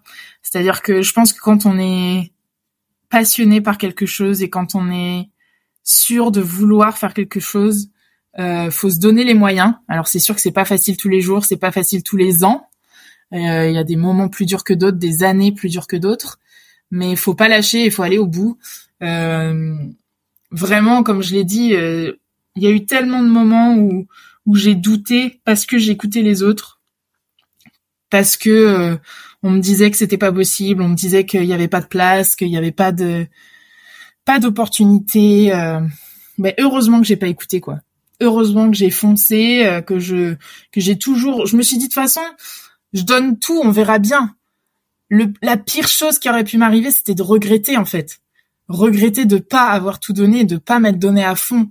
Euh, donc c'est ça mon conseil, c'est vraiment euh, si vous si vous savez ce que vous voulez faire, fixez-vous des objectifs et, et donnez tout. Parce que quand on donne tout, ben on peut pas regretter, on peut pas se dire euh, oh là là ben j'aurais pu faire plus, ben non, j'ai fait au max. Donc donc faites au max. Trop bien, merci. Bah oui, le risque, le risque, c'est éventuellement d'échouer et bah, jusqu'à nouvel ordre, d'échouer n'a jamais tué personne, donc euh, à bon entendeur. Euh, Exactement. moi, j'ai des questions alimentation pour toi avant qu'on aille sur d'autres sujets. Euh, J'aimerais bien savoir est-ce que tu es végétarienne, est-ce que tu manges du poisson? Alors, euh, je suis, je mange très peu de viande. Euh, je me suis vraiment euh, et ça c'était c'était marrant parce que du coup euh, c'est vraiment des trucs dont j'ai pris conscience en école d'ingé parce que du coup les agronomes ils sont beaucoup plus formés en fait à ces sujets. Euh, donc moi, dans le milieu vétérinaire, je savais ce que c'était quand même que de la bonne viande, je savais ce que c'était qu'un éleveur consciencieux, euh, je savais ce que c'était qu'un œuf un œuf bio ou un œuf la belle rouge. Donc ça, voilà, j'avais déjà commencé à un peu euh, adapter mon alimentation, mais en, en, école d'ingénieur agronome, euh, ils sont encore, ils sont vraiment extrêmes sur ces sujets-là. Et donc j'ai vraiment commencé à faire attention à ce que je mangeais euh, à partir de cette année-là. Donc j'ai j'ai réduit drastiquement ma consommation de viande. Et en fait sur le poisson, ce qui est rigolo, c'est que en halieutique, on, on apprend ce que c'est qu'un poisson durable mais ça existe le poisson durable. Sauf qu'il faut bien le choisir. Donc euh, j'ai complètement arrêté de manger du saumon. J'ai complètement arrêté de manger du thon. Euh, quand j'étais en Europe, j'ai complètement arrêté de manger de la crevette parce qu'en fait les crevettes qu'on importe en Europe, c'est de la crevette sauvage qui soit c'est la crevette sauvage qui, qui défonce les populations de tortues marines parce qu'elles sont pêchées au, chalut, soit c'est de la crevette d'élevage qui défonce les les euh, mangroves puisque pour faire des bassins euh, d'élevage de crevettes, il faut euh, déforester de la mangrove. Donc c'est plein de il y a plein de produits comme ça que j'ai complètement éliminés de mon, mon alimentation. Et en fait, en arrivant en Guyane, moi, je, travaille avec des pêcheurs. Euh, du coup, je sais quelle production est durable, quelle production ne l'est pas. Donc, je mange du poisson local. Euh, donc ici, on a des espèces euh, vraiment très bien connues de poissons de mer qui sont pêchés d'une certaine façon, qui est durable. Donc, je, je mange cela. Je fais très attention à où est-ce que je, je où est-ce que je vais acheter mon poisson. Donc en fait, moi, je vais au marché, je connais le pêcheur qui me vend son poisson, je connais son bateau.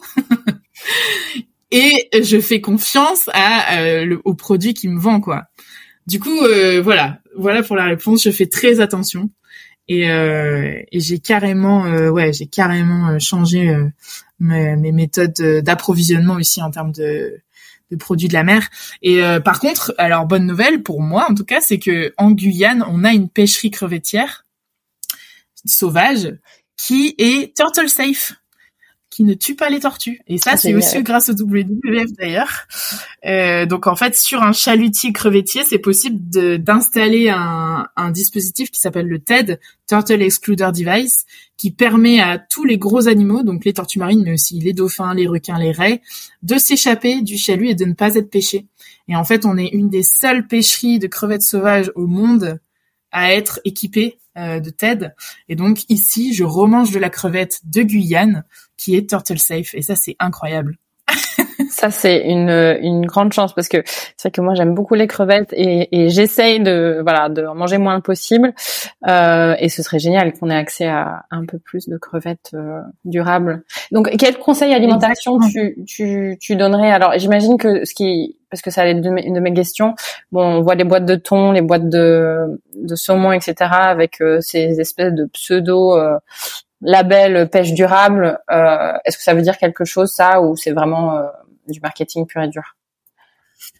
Alors, la question des labels, elle est, euh, elle est compliquée. C'est difficile de répondre en cinq minutes. Mmh. les labels, c'est bien. Il faut encourager les labels parce que c'est c'est la seule façon qu'on a de communiquer avec du avec les consommateurs sur une méthode de production finalement. Le problème des labels, c'est qu'il y a beaucoup de labels qui sont privés et que donc ils font bien ce qu'ils veulent et ils mettent bien ce qu'ils veulent dans leur euh, dans leur euh, cahier des charges. Le label le plus connu euh, sur notamment sur le thon et celui que vous devez voir le plus souvent en moyenne ou grande surface, c'est le MSC. Le MSC c'est mieux que rien. Il vaut mieux acheter du MSC que d'acheter quelque chose qui est pas certifié MSC. Ça c'est sûr. Par contre, est-ce que le MSC c'est euh, la panacée? Non. Euh, le MSC, par exemple, ils, prennent, prennent pas du tout en compte euh, le bilan carbone d'un produit. Donc ça veut dire qu'un poisson qui est pêché, je sais pas moi, dans, l'océan Pacifique, va être certifié MSC et, et, être vendu comme durable en Europe, alors qu'il a traversé trois fois le monde parce que entre temps il a été pêché au milieu du Pacifique, il a été ramené au Japon, il a été conditionné en Inde et puis il a été renvoyé en Europe. Euh, ça, il est quand même, il est quand même labellisé MSC. Donc ça, c'est un peu un problème. Euh, donc ça, bon voilà, c'est là, c'est pas la panacée, mais c'est mieux que rien. Euh, le saumon, le saumon.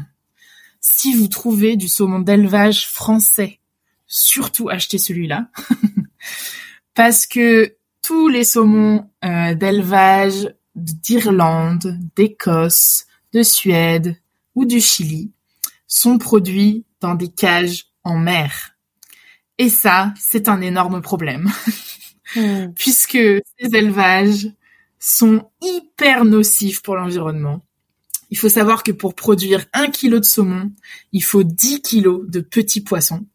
Donc la salmoniculture, la production de saumon, est la première cause de surpêche au monde, puisqu'on va pêcher beaucoup, beaucoup, beaucoup de petits poissons partout dans le monde pour produire de la farine et des huiles de poisson pour nourrir les saumons. Donc le saumon, c'est terrible. Il n'y a pas que ça. Il y a l'antibiothérapie. Et là, je, remets un peu ma casquette de, vétérinaire et de, de, un peu les ISPV. C'est le travail des ISPV de faire ça, mais parler de l'antibiorésistance euh, pour parce que vu les concentrations d'animaux euh, dans euh, dans les cages de salmoniculture, ils sont obligés d'utiliser 19 fois plus d'antibiotiques que sur le porc. Alors qu'on sait que la production de porc en, industriel est déjà l'élevage qui utilise le plus d'antibiotiques. Bon bah le saumon c'est 19 fois les doses d'antibiotiques. Et en fait, ils mettent l'antibiotique dans l'eau puisque c'est difficile de faire euh, des injections à, à 30 000 euh, saumons. Donc ils mettent dans l'eau et en fait ça passe par les branchies et c'est comme ça qu'ils traitent les saumons. Donc en fait on, on balance des énormes quantités d'antibiotiques dans l'océan et on s'est rendu compte récemment, plus ou moins récemment parce qu'en fait c'était déjà le cas quand j'étais en étude donc ça fait bien quatre ans, euh, que des, des populations de dauphins qui avaient jamais été en contact avec l'homme faisaient de l'antibiorésistance. Donc on est en train de foutre de l'antibiotique dans les océans partout dans le monde pour les saumons et de créer de l'antibiorésistance partout dans l'environnement marin. Et Dieu sait que bon, voilà, je vais pas refaire les cours sur l'antibiorésistance et tous les vétérinaires savent qu'il faut réduire les, il faut réduire l'utilisation des antibiotiques et que ça va être, ça risque d'être euh, des catastrophes de santé publique pour l'humain euh, dans le futur. Donc ça, c'est une autre raison pour laquelle il faut pas manger de saumon. Euh, ou en tout cas de mieux s'approvisionner parce qu'il y a des élevages hors sol en France qui traitent leurs déchets, qui sont raisonnables sur leur euh, utilisation de l'antibiotique, mais c'est en France. Et il y a très peu de pays où euh, la salmoniculture se fait hors sol, donc à terre, dans des bassins où on est capable de contrôler complètement ce qu'on rejette dans l'environnement. Et voilà, faut. Mais il y en a, il y en a, et ils sont très bons. Et à défaut de ça, euh, la truite, hein, la truite d'élevage, non? Et la truite d'élevage, bien sûr. La truite d'élevage, excellente, excellente alternative locale, française, euh, beaucoup plus respectueuse de l'environnement également. Bon, super, merci pour ces, ces, conseils. Et euh, non, mais c'est c'est hyper important. Je voulais vraiment te poser ces questions-là parce que c'est important d'en parler et tout le monde enfin même moi tu vois j'ai appris des choses euh, tu vois on a l'impression de d'avoir d'être un peu conscient mais euh, on n'a pas toujours tous les éléments et c'est intéressant aussi d'avoir les éléments pour nous-mêmes ne, le défendre quand on parle aux autres donc euh, là je, je, me sens bien équipée pour défoncer la prochaine personne qui veut manger du saumon mais c'est terrible parce que, enfin, moi, je me souviens, euh, je me souviens de l'époque où je prends conscience de tout ça. Du coup, c'était en cours, évidemment, en cours d'Aliot où on apprend les méthodes de production.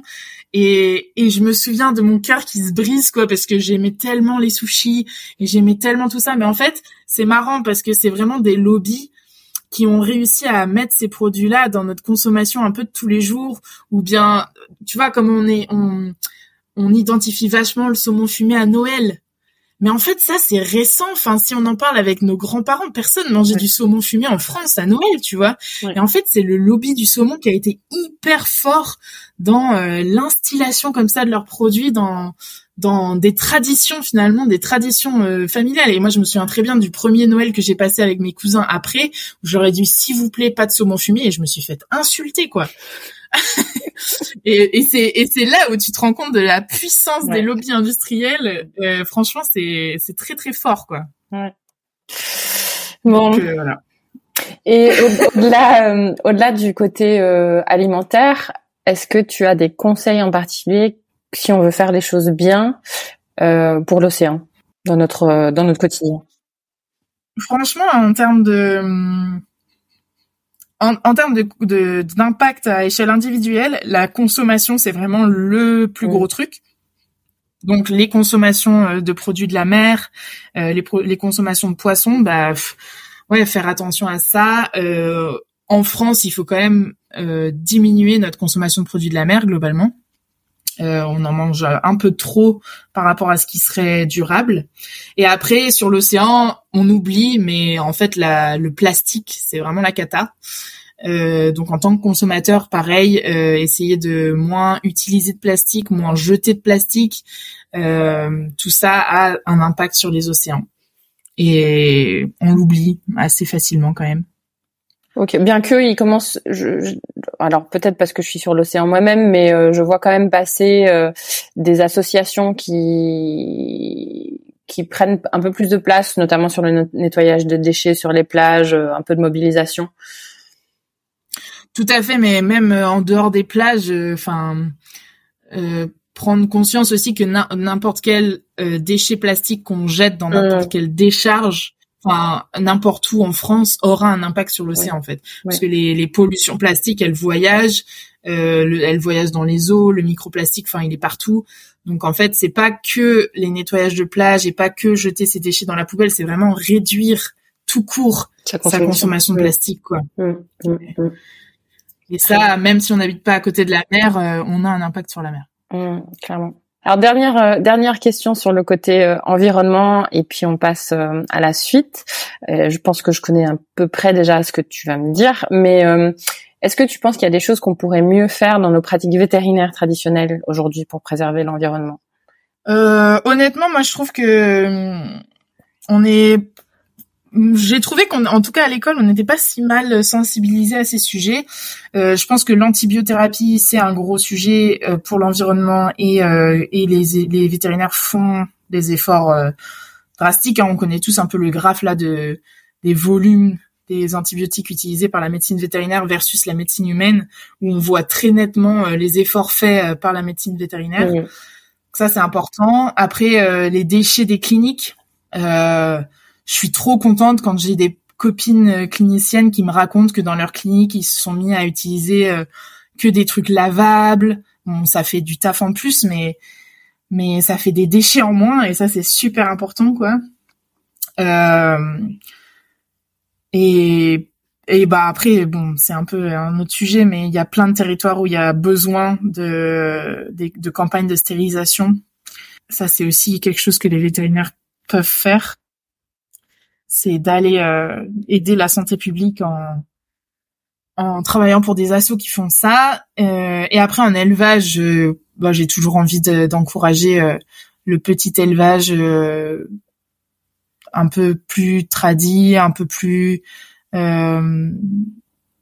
respectueux finalement des animaux, du bien-être, de l'environnement que que l'industriel quoi. Hmm puisque de toute façon, il faut que tous on, diminue nos consommations et qu'on arrête d'encourager finalement euh, les modèles qui produisent toujours plus. Ouais, on y revient toujours cette consommation euh, excessive. Tout à fait.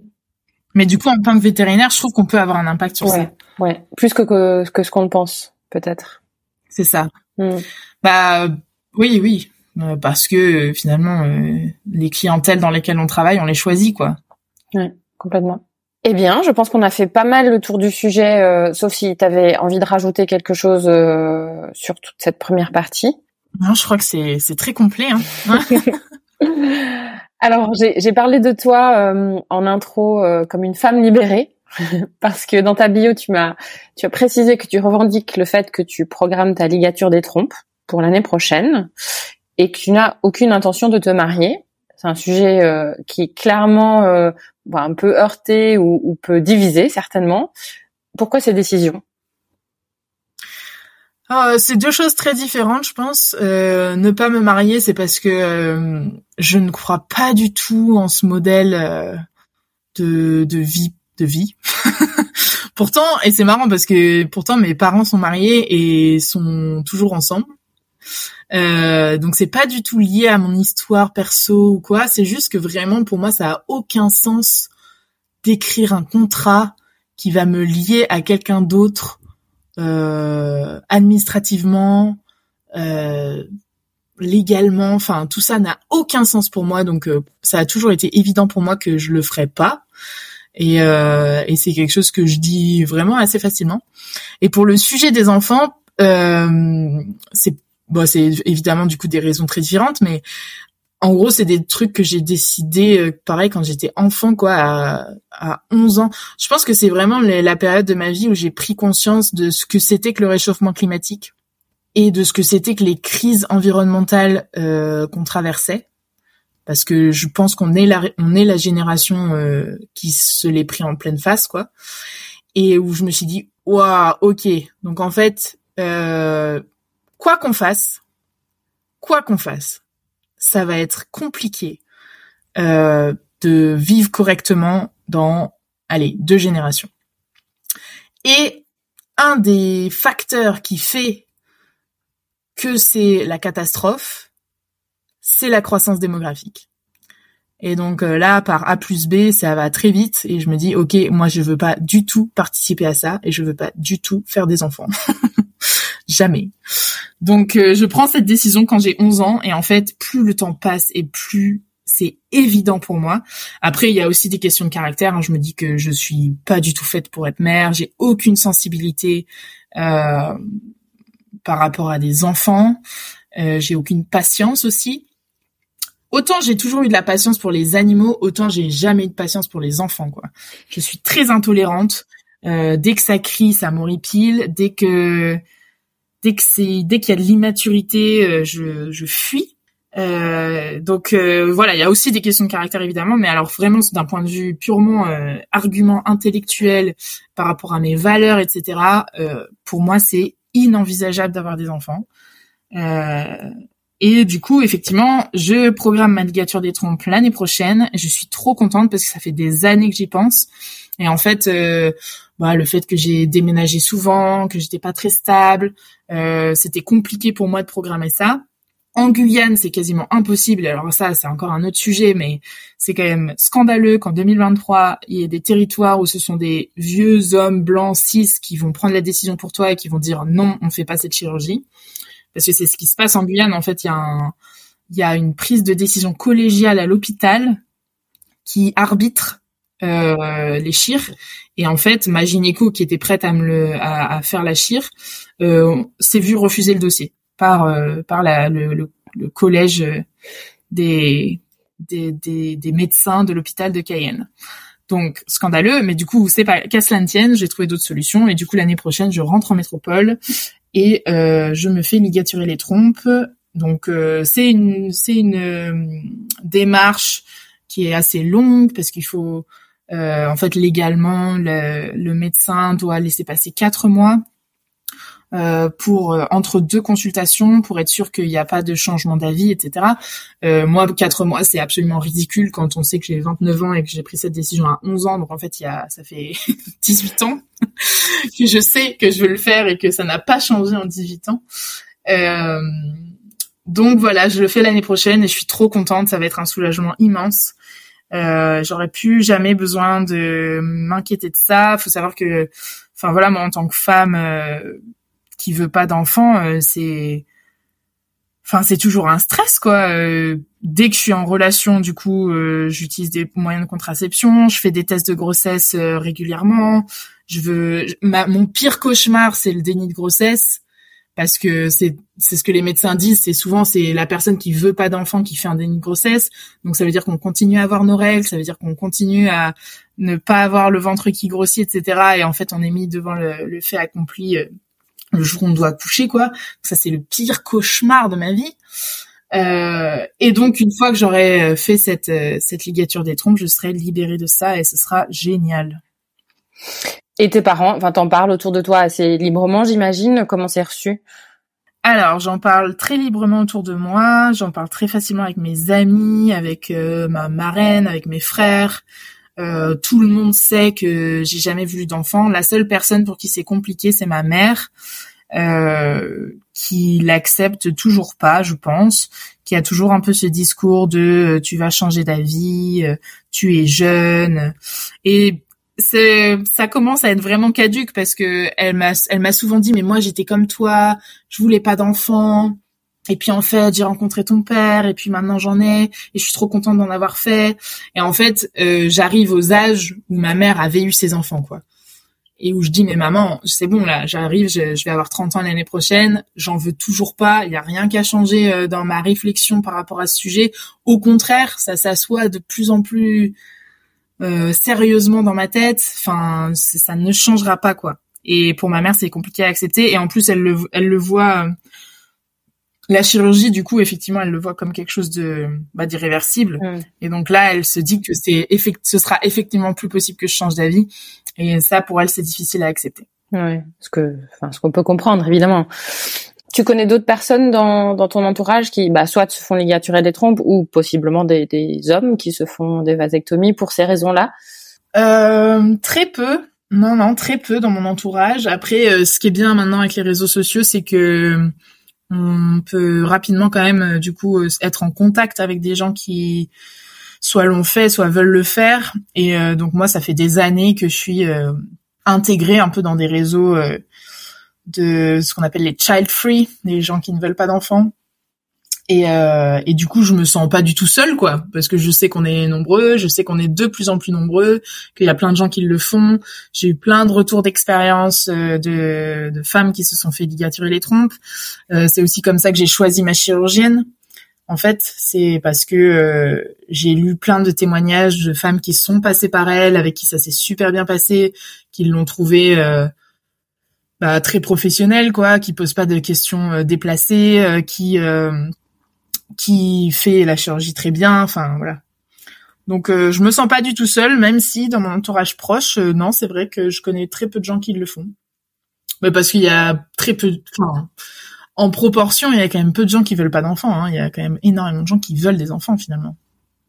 Oui, proportionnellement oui, même si euh, je pense que ça change progressivement. Même, je dirais, même moi, dans ma tranche d'âge 35-40, quand même pas mal d'amis aujourd'hui qui, qui ne veulent pas euh, avoir d'enfants et qui, qui n'iront pas jusque à la ligature des trompes euh, ou la vasectomie, mais qui sont assez, euh, assez revendicateurs du sujet, en tout cas. Ok, ben moi j'avoue que je suis dans une tranche d'âge où les gens sont en train de changer d'avis.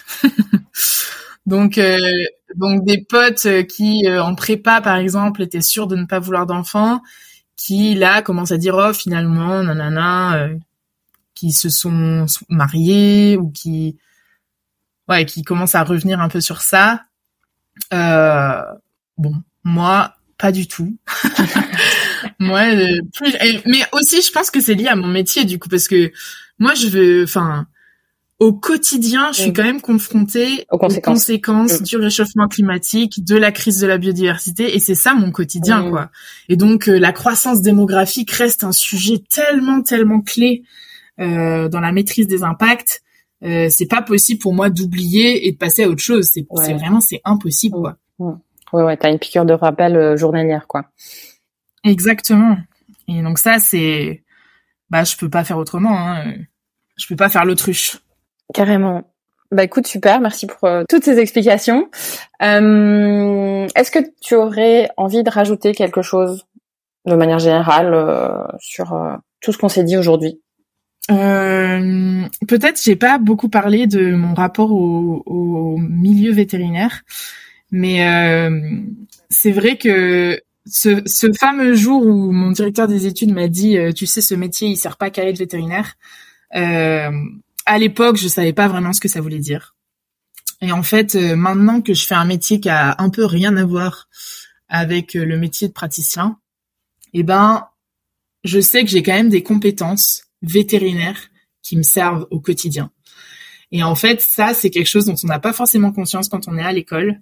Mais la, la formation généraliste euh, qu'on a en école nous sert, peut nous servir pour tout un tas de métiers, pour tout un tas euh, de compétences. Et ça, c'est très précieux, quoi. Et du coup, c'est vrai que notamment la capacité diagnostique, euh, le fait d'être capable d'analyser une situation à un peu toutes les échelles, et ça, on se rend pas compte qu'on le fait quand on est veto, mais c'est vraiment ce qu'on fait parce que entre euh, une palpation abdominale, une échographie et une analyse, je sais pas moi, d'urine. Mais en fait, on se rend pas compte, mais on est en train de changer d'échelle d'analyse et ça nous aide à poser le bon diagnostic. Et ben en fait, ça typiquement, c'est exactement ce qu'on fait quand on fait, euh, nous on appelle ça un diagnostic territorial, où on va étudier un phénomène euh, à l'échelle euh, d'une région, puis à l'échelle d'une ville, puis à l'échelle d'un écosystème, puis à l'échelle d'une espèce. Et en fait, ça c'est un diagnostic. Et moi, si j'avais pas fait veto, je saurais pas le faire.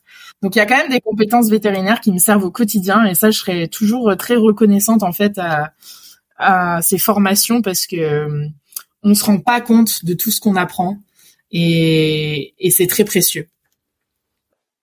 Ouais, merci, tu fais bien de le souligner. C'est vrai que c'est c'est quelque chose qu'on n'a absolument pas, je valide conscience quand on démarre, mais tu en es la preuve. Euh, toutes les personnes qui passent sur ce podcast en sont la preuve qu'il y a euh, il y a la profession vétérinaire et il y a toute sa diversité et ça c'est un truc juste euh, incroyable. Exactement. Et pareil, je pense qu'on n'en a pas conscience, mais la reconnaissance qu'on a des autres professionnels, ça c'est aussi quelque chose de très précieux. Et en fait, rien que dire je suis docteur vétérinaire, eh ben ça nous met dans une position de sachant qui peut nous servir vraiment vraiment très fort dans une dans n'importe quelle situation professionnelle. Et moi, même si je suis pas praticienne aujourd'hui, euh, je suis acceptée dans mon milieu euh, de biologie marine euh, en tant qu'experte grâce à mon diplôme, quoi. Et ça, c'est tellement précieux. C'est un espèce de passeport scientifique. Et on le mérite, ce passeport. Je veux dire, on a fait des études longues en sciences. Et, et ça, c'est tellement, tellement précieux. Et, et ouais, on, on montre de blanche grâce à ce diplôme. Et, euh, et c'est, ça sert, quoi. C'est utile. Ouais, c'est top. Euh, alors, Océane Sorel, que, que j'ai interviewé aussi euh, récemment, qui est Viro, elle souligne les mêmes choses que, que toi à ce sujet. Et, euh, et on disait justement que euh, on oublie cette partie-là parce que surtout aujourd'hui, avec la confrontation avec le grand public, on a l'impression d'être limite l'inverse, d'être dévalorisé et mal perçu. que néanmoins, ce côté bah, sachant nous ouvre des portes sur tout un tas d'autres milieux. Exactement. Et moi, des fois, enfin, j'ai aussi un peu tendance à l'oublier parce que du coup, je suis en contact avec des gens pour qui c'est pas forcément évident, comme les pêcheurs, comme euh, des élus, par exemple, qui ont finalement euh, très peu, euh, qui sont très peu en contact avec ce milieu de, des vétos. Par contre, dès que je me retrouve dans un colloque scientifique, je retrouve un peu cette reconnaissance euh, comme si on était des pairs, quoi. C'est-à-dire qu'il y a les médecins, il y a les vétos, il y a les chercheurs, et en fait, on est tous au même niveau. Et ça, c'est et on a le même vocabulaire et on sait se parler et on vient de la, on a la même culture scientifique.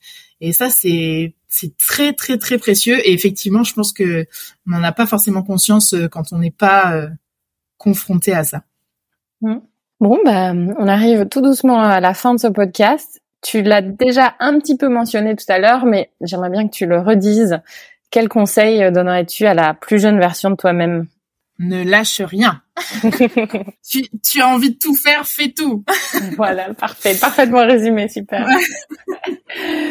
euh, on mettra ton, ton LinkedIn hein, en, en, lien dans cet épisode. Euh, c'est le meilleur moyen pour te contacter, je pense. Oui, ouais, ouais, carrément. Je suis assez active sur LinkedIn, je jette un coup d'œil régulièrement et c'est beaucoup moins saturé que mes mails, donc euh, donc ouais, LinkedIn c'est bien. Mm, super. Écoute Audrey, merci, merci beaucoup pour ce cet euh, entretien qui était juste top. Ton énergie euh, est vraiment contagieuse, j'ai beaucoup apprécié et merci aussi pour tous tes conseils euh, qui euh, qui auront vocation à nous faire évoluer dans un contexte environnemental difficile. Merci Audrey. Eh ben avec grand plaisir. J'espère que c'était pas trop déprimant et merci à toi parce que c'était hyper intéressant euh, pour moi aussi de de retracer tout ça et de d'y mettre euh, un fil rouge et du sens. merci d'avoir écouté cet épisode de Veto Micro. Si le cœur vous en dit, partagez-le à vos amis et à vos collègues. Abonnez-vous au podcast et mettez-nous une note de 5 étoiles avec un gentil commentaire. C'est ce qui nous permet de remonter dans les classements et de donner de la voix à la profession. Si vous souhaitez participer à Veto Micro, nous suggérer des invités ou tout simplement nous écrire, faites-le sur l'adresse podcast.themavet.fr. Prenez soin de vous et à la semaine prochaine pour écouter une nouvelle façon d'être vétérinaire.